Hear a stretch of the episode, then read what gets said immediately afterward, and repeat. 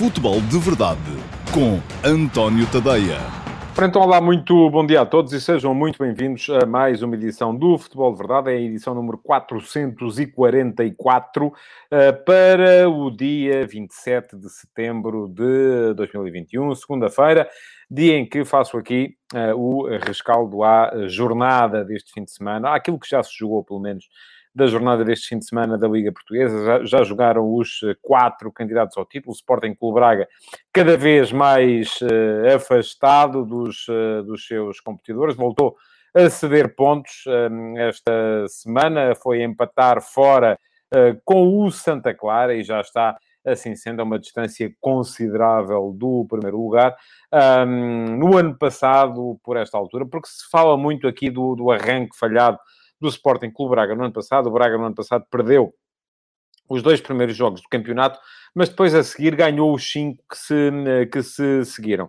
Ora, eh, esta época o Braga, apesar de tudo, começou melhor, eh, mas a verdade é que a sétima jornada do ano passado era Uh, segundo classificado com 15 pontos, na altura a 4 pontos do líder Sporting, neste momento é quinto com 12 pontos, já está a 9 do líder Benfica e, um, enfim, tem pelo menos a certeza de não, poder, de não perder nesta jornada a quinta posição, mas uh, precisa de começar a acelerar. O Carlos Carvalhal voltou a, a mostrar uh, no jogo com o Santa Enfim, o Santa Clara também é uma boa equipa, atenção, não é? Não se deixem iludir por aquilo que o Santa Clara mostrou uh, no jogo contra o Benfica. O Santa Clara está agora a começar a sair daquele inferno que foi o início da época por causa da presença na Conference League e uh, começa, começará com certeza a obter melhores resultados.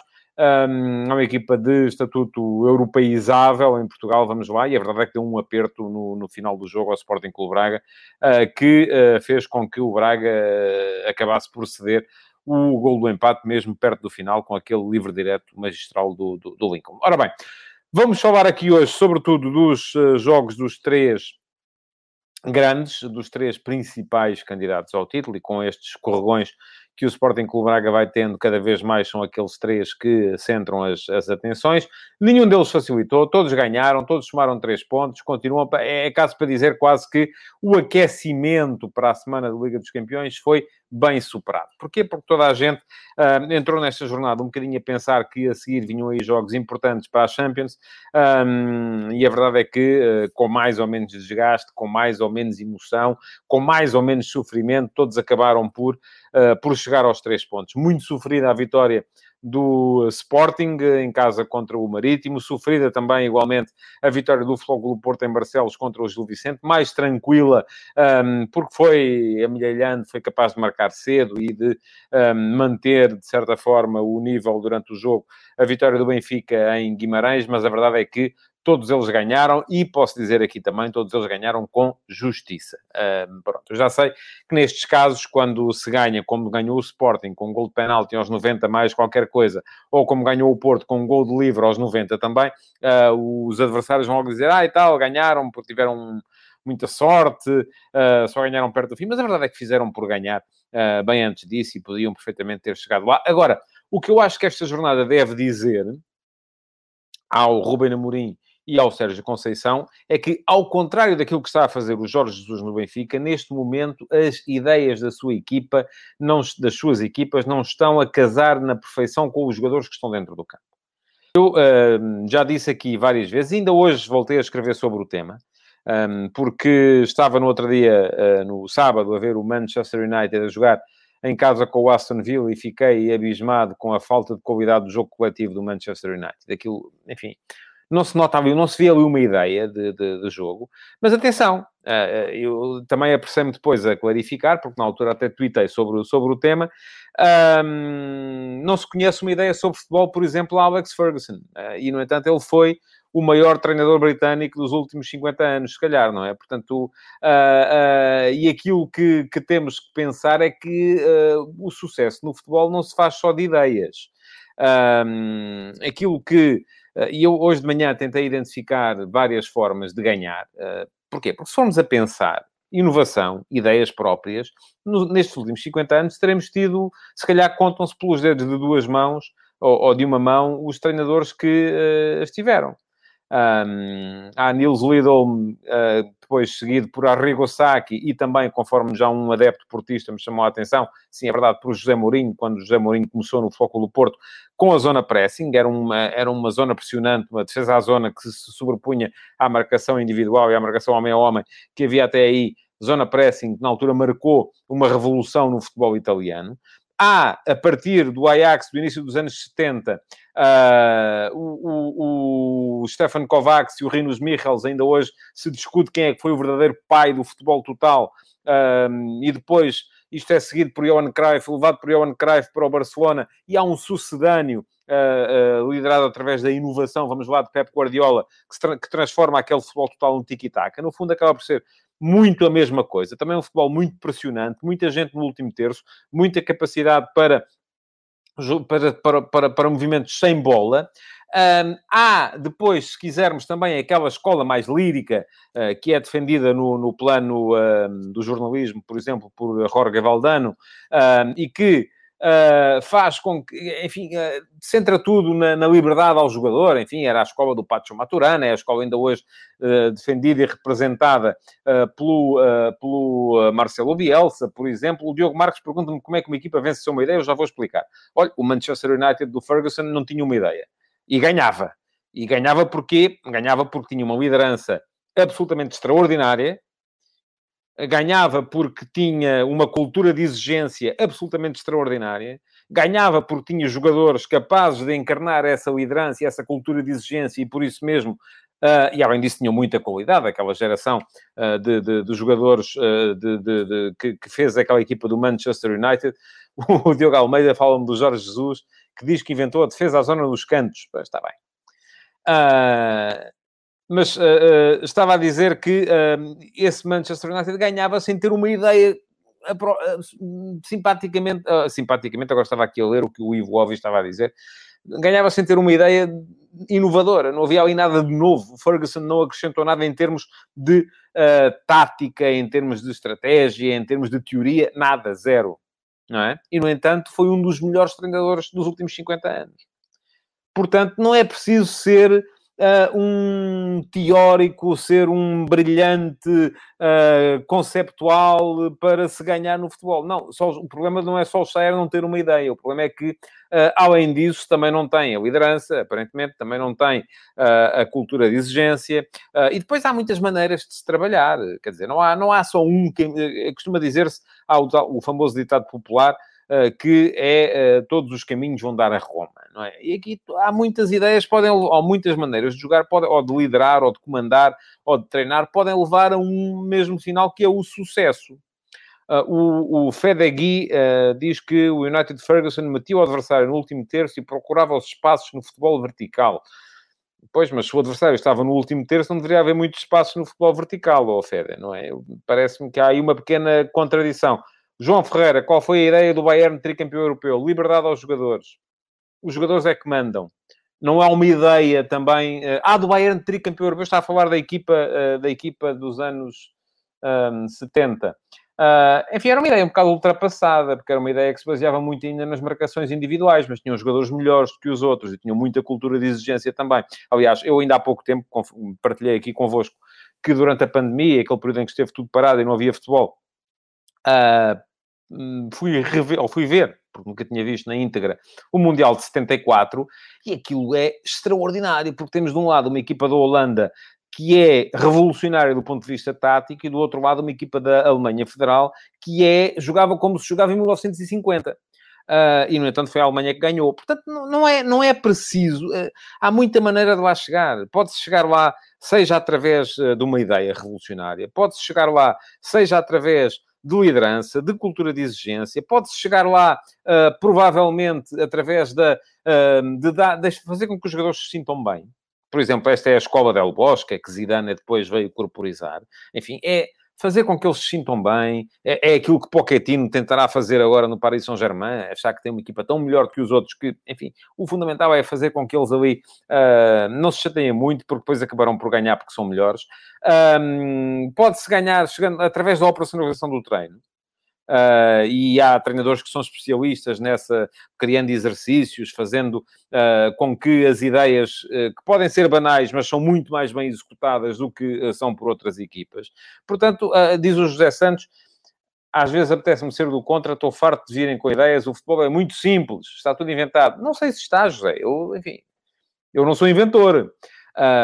às vezes aparecem coisas novas, mas Uh, aquilo que, que, que, me saltou à, à vista no, no, jogo do Manchester United é que não só ali não há uma ideia, como parece que anda tudo um bocadinho à deriva, e é uma pena haver ali tanto, tanto uh, talento aparentemente desperdiçado não tenho nada contra o Ole Gunnar Solskjaer, eh, enfim, acho que chegou demasiado cedo onde está, não me parece que nunca tenha mostrado capacidade para ser treinador de uma equipa como o Manchester United, mas eh, pronto, enfim, eh, é com ele que o United vai, e com aqueles jogadores, se aquilo correr bem, até pode ser que dê, mas não, não vai ser fácil. Não vai ser fácil, uh, diz o João Ferreira, eu tinha dito isso exatamente há bocado, o Zidane não foi nenhum mestre da tática, muito menos inovador, e pôs o Real lá em cima. Sim, é isso que eu estou a dizer, João, é que há muitas maneiras de lá chegar. Uh, o Fedegui, que há bocado me falava em futebol vertical, agora diz-me que muitos dos golos do United eram cruzamentos ou então remates de fora da área, mas isso é um bocadinho o contrário daquilo que estava a dizer há bocado, Fede. Atenção, uh, uh, os remates de fora da área, os cruzamentos, um, sim, mas quer dizer, essa ideia dos cruzamentos, de cruzar para a área e ter lá quatro homens dentro da, em zonas de definição, é uma coisa que os ingleses fazem há 50 anos, pelo menos. Uh, portanto, não me parece que houvesse ali uma, uma inovação ou uma ideia extraordinária para, para isso. Ora bem, conforme disse, nada me move contra o Ole Gunnar Solskjaer. Acho que ele teve, uh, e, e vi o jogo também um bocadinho como curiosidade para perceber se houvesse um livre quem é que ia bater. Bom, enfim, aí ele impôs-se, aparentemente, ter-se-á imposto. O primeiro livro foi para o Bruno Fernandes, o segundo livro foi para o Cristiano Ronaldo, penalti foi para o Bruno Fernandes, cheira-me que o próximo vai ser para o Cristiano Ronaldo, e é curioso, como me parece a mim, que costuma dizer-se, e aqui também atenção, cada um é como cada qual, como se diz também na minha terra, e portanto aqui não há duas maneiras iguais de reagir à mesma situação. Podemos dizer, ok, os jogadores precisam de concorrência, precisam de ter alguém que lhes faça sombra, que os aperte para poderem melhorar, para poderem ser mais fortes. Ora bem, podemos então ver o Bruno Fernandes, tendo o Cristiano Ronaldo na sombra como batedor de bolas paradas, vai com certeza uh, tornar-se ainda melhor. Ora, a verdade é que ele, hum, pela primeira vez que foi bater um penalti com o Ronaldo no campo, uh, enfim, perdeu a, a noção da coisa e mandou a bola para a bancada de topo não me parece que tenha sido uma, uma... Não sei se houve ali alguma influência também dos mind games do Emiliano Martinez, do, do, do, do treinador, do, do, perdão, do guarda-redes do Aston Villa, um, que foi pedir que fosse Ronaldo a marcar, não sei, acho que não. Uh, creio que houve mais ali uh, o Bruno a sentir a, a, pressão. Na próxima, quase certeza que vai ser o uh, Cristiano a, a, bater. Bom, a propósito de, da situação de Ole Gunnar Solskjaer no Manchester United, eu deixei-vos hoje uma sondagem uh, no meu uh, Instagram. Já sabem, António.tadeia. É só seguirem, darem lá um salto e todos os dias de manhãzinha aparece nas minhas stories a sondagem do dia. O que eu vos pergunto hoje é se Solskjaer é o treinador de que o Manchester United precisa. Neste momento, 6% de vocês dizem que sim, que aquilo vai ao sítio, e 94% dizem que não, que têm de o demitir. E temos já neste momento mais de 250 votos, portanto há muita gente em Portugal uh, interessada na situação do Manchester United e de Ole Gunnar Solskjaer. Também me parece a mim uh, que com tanta gente uh, de qualidade a equipa tem que jogar mais. E não sou insensível à ideia, atenção, não sou insensível à ideia, que já vi muita gente a, a, comentar nas minhas redes sociais hoje de manhã, de que seja, aliás, não só não sou insensível, como já o escrevi várias vezes, que seja muito complicado criar uma equipa ou fazer uma equipa uh, apostar num futebol de raiz mais coletiva num 11 onde está um jogador como Cristiano Ronaldo, que é um jogador muito individual. Isto não quer dizer, e é aí que eu divirjo dos críticos, que de repente se deva fazer a equipa sem o Cristiano. Não. De forma alguma. Agora, se bem se lembram, quando o Cristiano ainda estava na Juventus, e se falou na ida dele para o uh, Manchester City, eu fiquei radiante porque estava muito curioso de perceber, uh, para perceber o que é que faria ao Cristiano a coabitação com um treinador que é, por raiz, um treinador de futebol coletivo como o Pep Guardiola. Porque eu acho que se alguém podia fazer uma equipa com Cristiano, de uma equipa com Cristiano, uma equipa coletiva, era Guardiola, neste momento. Uh, Solskjaer não vai fazê-lo, esqueçam, não vai, não vai acontecer. Aliás, bastou ver o início do jogo para perceber que aquilo anda um bocadinho à deriva e ao... pode ganhar. Atenção, agora nunca vai ser com um jogo de raiz coletiva. Não quer dizer que não ganhe. Uh, porquê? Porque Ronaldo, aliás, se bem se lembram, eu defendi aqui, quando fiz aqui a minha lista dos cinco, uh, dos cinco uh, principais candidatos para mim à vitória na Liga dos Campeões, eu incluí o Manchester United, precisamente porque está lá Cristiano Ronaldo. Portanto, pode ganhar. Ronaldo garante uma série de, de, de, de, de situações numa prova que não seja de regularidade, como a Premier League, pode perfeitamente chegar para ganhar.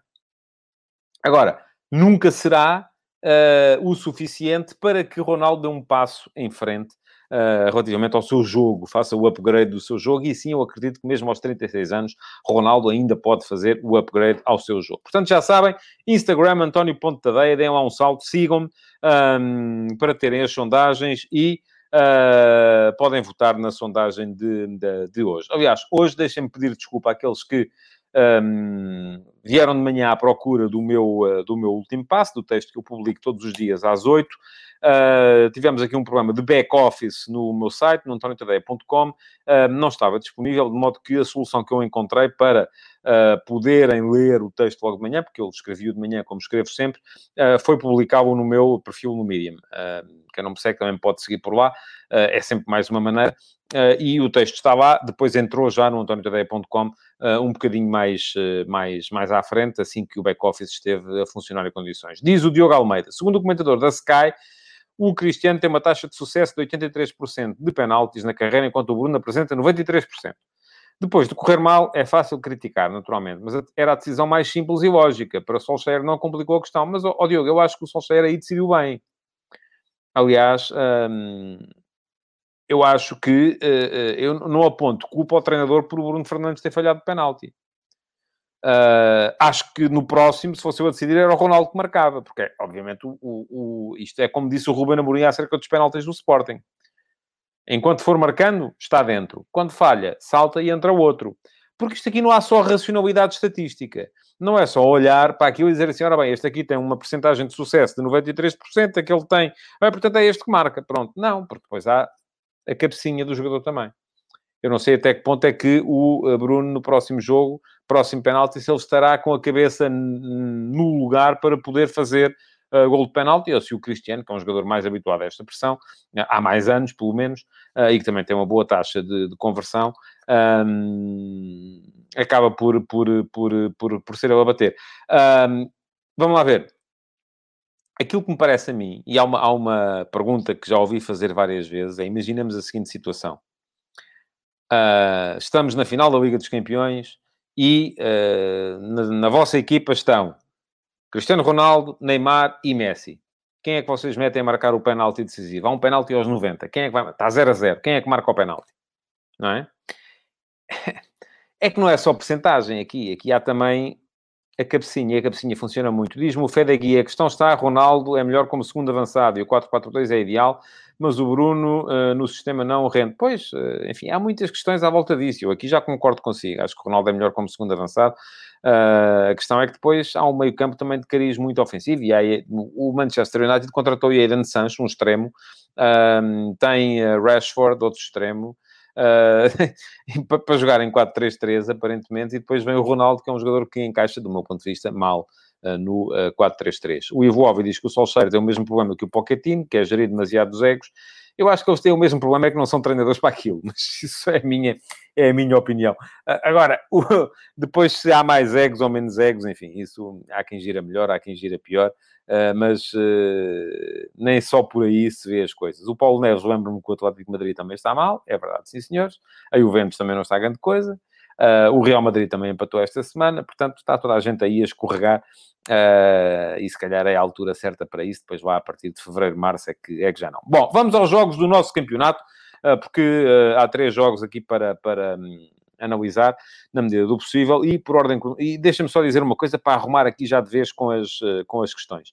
Um, gostei muito da arbitragem dos três jogos. Gostei muito mesmo. Porque ao contrário daquilo que vinha sendo comum, ultimamente, tivemos esta semana arbitragens que deixaram jogar. Que não marcaram falta e faltinha por tudo e mais alguma coisa. que uh, deixaram que o futebol fosse aquilo que é, que é um futebol, é um desporto também físico. Porque muitas vezes... Aqui... E isto, conforme fomos vendo, ao longo dos jogos, foi fazendo com que os jogadores também deixassem de cair a cada toquezinho. Porque se eles percebem que o árbitro não está lá para apitar a tudo e mais alguma coisa, também à partida não tentam ir sacar a faltinha, a falta e a faltinha. Um, e isto, do meu ponto de vista, é o caminho. Depois, em relação aos penaltis, enfim, não tenho dúvidas nenhumas do penalti que dá a, a vitória ao Sporting. O Paulo Vitor falha a bola e acerta um soco. Uh, na... O Fedegui diz-me quando os grandes vencem, as arbitragens estão sempre bem. Não é verdade. E, e, também já costumam estar mal mesmo quando eles vencem. Um, não, oh, oh, acho que não está a ser justo comigo, mas uh, uh, aliás, eu nem falo muito de arbitragens, é só, até disse já isto só para arrumar já com o tema. Uh, não me parece que tenha havido, enfim, não tenho dúvidas nenhumas no penalti a favor do Sporting, tenho algumas dúvidas no penalti contra o Porto, enfim, mas é daquele, enfim, tenho dúvidas não, é penalti, de acordo com a lei é penalti, é daqueles que eu, que não gosto nada de faltas de mão, acho que, enfim, quer dizer, não há ali muito a fazer, o que é que um Bemba pode fazer, não é? Não, não, Uh, agora, é penalti, foi bem marcado, foi, não há dúvidas nenhumas disso, há unanimidade nos especialistas. Agora, é, é, é o exagero da lei que já pune qualquer toque com a mão, uh, e alguns, do meu ponto de vista, não, não, não justamente. Bom, uh, vamos em frente. Jogos. Uh, o Sporting ganhou com um gol aos 90 mais, creio que o penalti depois foi convertido aos 90 mais 8, portanto foi um gol muito tardio do Pedro Porro. Pedro Porro fez um grande jogo, é preciso dizê-lo. e o Sporting, enfim, dominou por completo o jogo. É verdade que houve antijogo do Marítimo. É verdade que o Marítimo meteu, conforme dizia o Paulo Neves aqui há bocadinho, um autocarro dois andares à frente da baliza. Era, uh, uh, tinha os, os, uh, os cinco de trás, os quatro da linha de meio campo, porque os dois extremos, o Chadas e o André Vidigal, baixavam também para auxiliar os laterais. ficava o Ricardinho sozinho na frente. Eh, na frente, que já ao fim de um determinado período já não era na frente, porque o Marítimo começou a tentar pressionar a saída de bola do Sporting, mas como o Sporting estava muito intenso, e atenção, este Sporting, relativamente ao ano passado, aperfeiçoou essa parte do seu jogo, está muito mais intenso na pressão, é uma equipa que pressiona de uma maneira uh, absurda, uh, e sobretudo quando apanha pela frente adversários que não têm qualidade a sair de trás, porque o Sporting a tentar fazer isto uh, contra o Ajax deu-se mal Pergunta-me o Josias Martim Cardoso se os 8 minutos de compensação foram justos. Não eram 8, eram 6, Josias. Só que, entretanto, aos 4, o jogo foi interrompido e esteve para aí 2 minutos e tal à espera que o VAR confirmasse o penalti, uh, que o uh, uh, guarda-redes fosse substituído, porque foi expulso. portanto, daí que tenha chegado até aos 8. Não fazia sentido acabar o jogo. Olha, agora acabou, já não marcou o penalti. Esqueçam lá isso, vai tudo para casa. Não, não, é? Não podia ser assim. Bom, o Sporting esteve, portanto, instalado sempre dentro do meio campo do Marítimo, isso nota-se na estatística do jogo, 25-4 em remates, 9-0 em cantos, uh, mas uh, notou-se uh, isto que o Ricardo Matias está a dizer, é uma evidência. O jogador mais importante do Sporting é o Pote, enfim, não sei se é o mais importante, mas é um jogador muito importante. O Sporting nos últimos jogos fez sempre um golo, não faz mais de um golo. Fez um golo em Famalicão, fez um golo ao Porto, fez um golo ao Ajax, fez um golo ao Marítimo. Uh, não marca mais do que um golo. E se o Sporting, na época passada, andava regularmente com uma média de golos marcados superior aos golos que produzia, e isso dá para ver com o índice XG, Expected Goals, um, este ano é ao contrário. Este ano o Sporting chegou ao fim deste jogo com um XG de quase 3. Portanto, em condições normais, devia ter marcado 3 golos. Não marcou, fez um e foi da Felites na ponta final. Ora, porquê? É precisamente porque me parece que a ideia não está a casar na perfeição com os jogadores que estão em campo. O que é que falta? O Sporting tem muita pressão uh, na forma de, de, de, tem muita intensidade na pressão, mas falta-lhe depois capacidade, eu já o disse aqui várias vezes, uh, para uh, aquelas pequenas ligações interiores, para as tabelas, porque os dois médios são dois médios muito físicos, muito de carregar a bola, muito de pressionar, muito de encostar, são muito fortes nesse aspecto, mas depois, se é preciso, aquela agilidade para o tomar lá da cá pelo corredor central, não a têm. É para isso que lá estão o Paulinho que baixa, o Sarabia que baixa, que do meu ponto de vista ainda não mostrou rigorosamente nada, tem que jogar muito mais e tem que jogar muito mais rápido e ser muito mais intenso para poder jogar ali. Um, mas, como não há essa ligação interior, o que é que se nota mais? Cruzamentos. Jogo exterior e cruzamentos. E o Sporting a fazer jogo exterior e cruzamentos, depois não, não tem lá o ponta de lança. Uh, que convém para esse tipo de jogo, porque Paulinho está constantemente a baixar para tentar fazer a ligação interior. Uh, isto acaba por gerar aqui alguma alguma falta de, de, de, de, coerência no jogo do Sporting, que acaba por se uh, mostrar na incapacidade que a equipa tem para produzir. O Pedro Amar diz que o problema do Sporting se chama Paulinho. Eu não estou convencido disso. Eu acho é que o Paulinho está lá para um jogo que, entretanto, não tem com quem, uh, com quem o praticar. E esse problema, sim, Ruben vai ter que o resolver porque no ano passado, com o Paulinho, mas com o João Mário uh, e com o Pedro Gonçalves, aquilo funcionava. Uh, este ano deixou de funcionar porque, aí está, faltam as tais ligações interiores. O Sporting melhorou quando percebeu que o adversário não estava uh, sequer interessado em passar o meio campo. Primeiro com o Tiago Tomás, com o Nuno Santos a recuar para, para, para lateral. Depois, o Paulo Neves diz que o Sarabia precisa ter mais bola. É só pedir aos adversários, Paulo. Porque se ele não, não começar a correr um bocadinho mais, não vai ter mesmo. Porque uh, o adversário não está lá para, para, um, para colaborar, não é? Vai ter que fazer por isso. Não, não, não é, não, isto não é só, ah, deem a bola. Não, não pode. Bom, mas melhorou sobretudo com as entradas do Bragança, que uh, começou finalmente a dar ao meio campo do Sporting alguma criatividade, uh, e o Bragança substituiu o Mateus Nunes. do, o Giovanni não fez um grande jogo, não entrou muito bem, mas foi importante também pela forma como, uh, porque esteve mais em jogo, apesar de tudo, do que o, do que o Sarabia, e depois com a entrada do Tabata para o lugar do, do, do Palhinha, meio campo totalmente um, criativo, e a entrada do Jogaio para a central pela direita, que lhe abria também e permitia que o Porro uh, se tornasse quase um extremo. E de, a passagem do Coatas para a frente. Aliás, a diferença faz um bocado aí também. Porque o jogo de cruzamentos do Sporting, a partir do momento em que tem o Coatas na área, passa a, a bater a bota com a perdigota. Passa a bater a ideia com os jogadores que estavam em campo. Porque aí está, já lá estava um, um finalizador, um jogador para cruzamentos, coisa que Paulinho não é. Não faz muito sentido ter um 9 móvel que sai da área e jogar à base de cruzamentos. Mas se o Sporting não chega lá de outra maneira, aí está o problema e a razão pela qual o Sporting só marcou aos 90 mais 8. Ora, logo a seguir, o Porto. E o Porto está a tentar mudar. O Porto está a tentar mudar a sua forma de jogar. Mais uma vez, entraram de início o Fábio Vieira como segundo avançado, Taremi como primeiro, Vitinha como segundo médio. A equipa perde um bocadinho de, intensidade, aí está. O Vitinha é um portento do ponto de vista criativo, o Fábio Vieira também. Falta gente no último terço, porque uma coisa é ter o Altaremi e o Tony Martínez uh, e juntar um terceiro médio, quase sempre o Otávio e o extremo. Outra coisa é ter o Altaremi e ap aproximar o Fábio Vieira. Enfim, não é a mesma coisa. Não é a mesma coisa. Falta gente no último terço e, sobretudo, faltou no jogo ao Porto capacidade para, em termos gregários, a dividir o jogo com o meio-campo do Gil Vicente. Muito bem, o Vitor Carvalho, o Fujimoto e o Pedrinho. Uh, os três foram ganhando o meio-campo, enquanto o Porto não colocou em campo o Sérgio Oliveira. Porque até aí o Porto marcou primeiro num golaço do, do, do Taremi, enfim, uma desatenção da defesa do Gil Vicente e um chapéu brutal do Taremi na zona de, do meio-campo, muito bem executado. Não pensem que aquilo é fácil, não é. Não está ao alcance, não é de mim nem de si, isso não está seguramente, mas não está ao alcance da maior parte dos jogadores profissionais. Porque aquela bola tem que entrar ali, não pode entrar em mais sítio nenhum. O Gil Vicente trabalhar, tal, tal, tal, tal, tal, acabou por chegar lá, chega ao, ao, ao golo na, na recarga a tal grande penalidade de que já falei há bocado, do Mbemba, uh, e depois o Porto, a verdade é que uh, não, enfim, conseguiu equilibrar no meio campo, com, conseguiu equilibrar a equipa com o Sérgio Oliveira e com o Tony Martínez, um, aí passou a ter mais gente na frente, passou a ter mais capacidade de luta e, e passou a ganhar o meio campo, mas a verdade é que não foi criando situações de gol por aí além. Uh, falta ali também alguma. O Luís Dias teve um jogo um bocadinho menos feliz, o Otávio também, uh, e o Porto, uh, enfim, acabou por ganhar hum, com justiça também, no meu ponto de vista, mas apesar de ter marcado mais cedo que o Sporting, parece-me que a vitória do Sporting era mais inevitável do que a do Porto. Porque o Sporting criou muito mais, apesar de tudo, criou o Porto neste, neste, neste jogo. É um golaço também do, do, do Sérgio Oliveira, de livre direto, a valer a vitória 2-1 em cima dos 90 minutos, uh, mas uh, ficou o aviso para o Porto, que agora tem o jogo com, o Liverpool.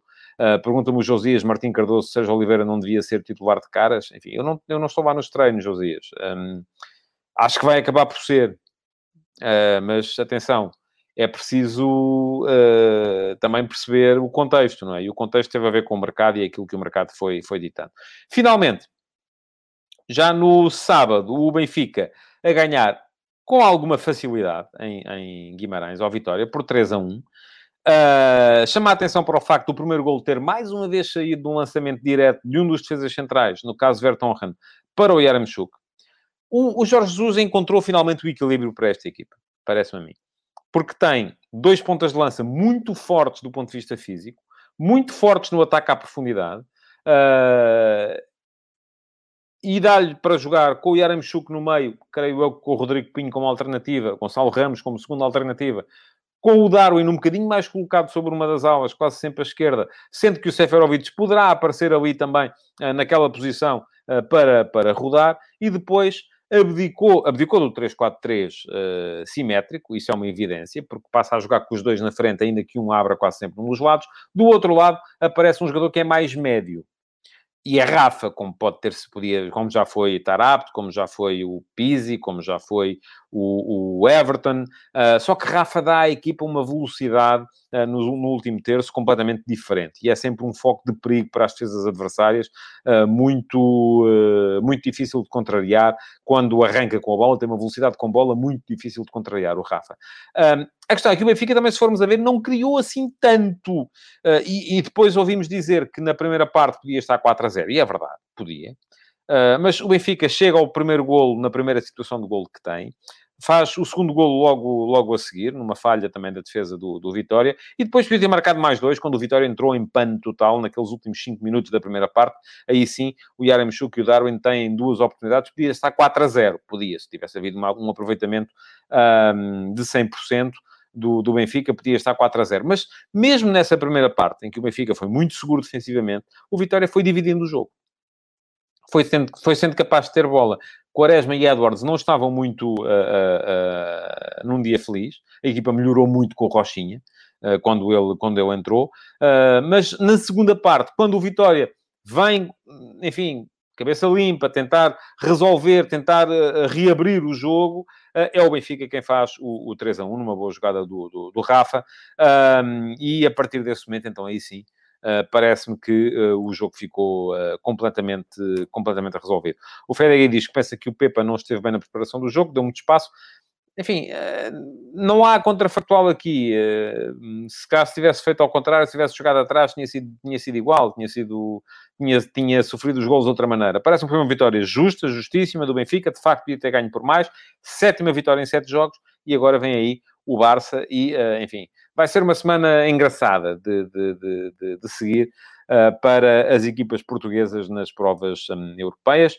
Muito difícil a missão do, do, do Sporting em Dortmund. Uh, é verdade que o Borussia perdeu neste fim de semana, perdeu contra o Borussia de Mönchengladbach, um, que é verdade também que a equipa do, do Uh, do Borussia não teve o Erling Holland durante, durante este, esta partida, mas já vai ter em princípio, tal como o Marco Reus, no jogo contra o Sporting e vai ser um, vai passar um, um tempo difícil a equipa do Sporting em Dortmund.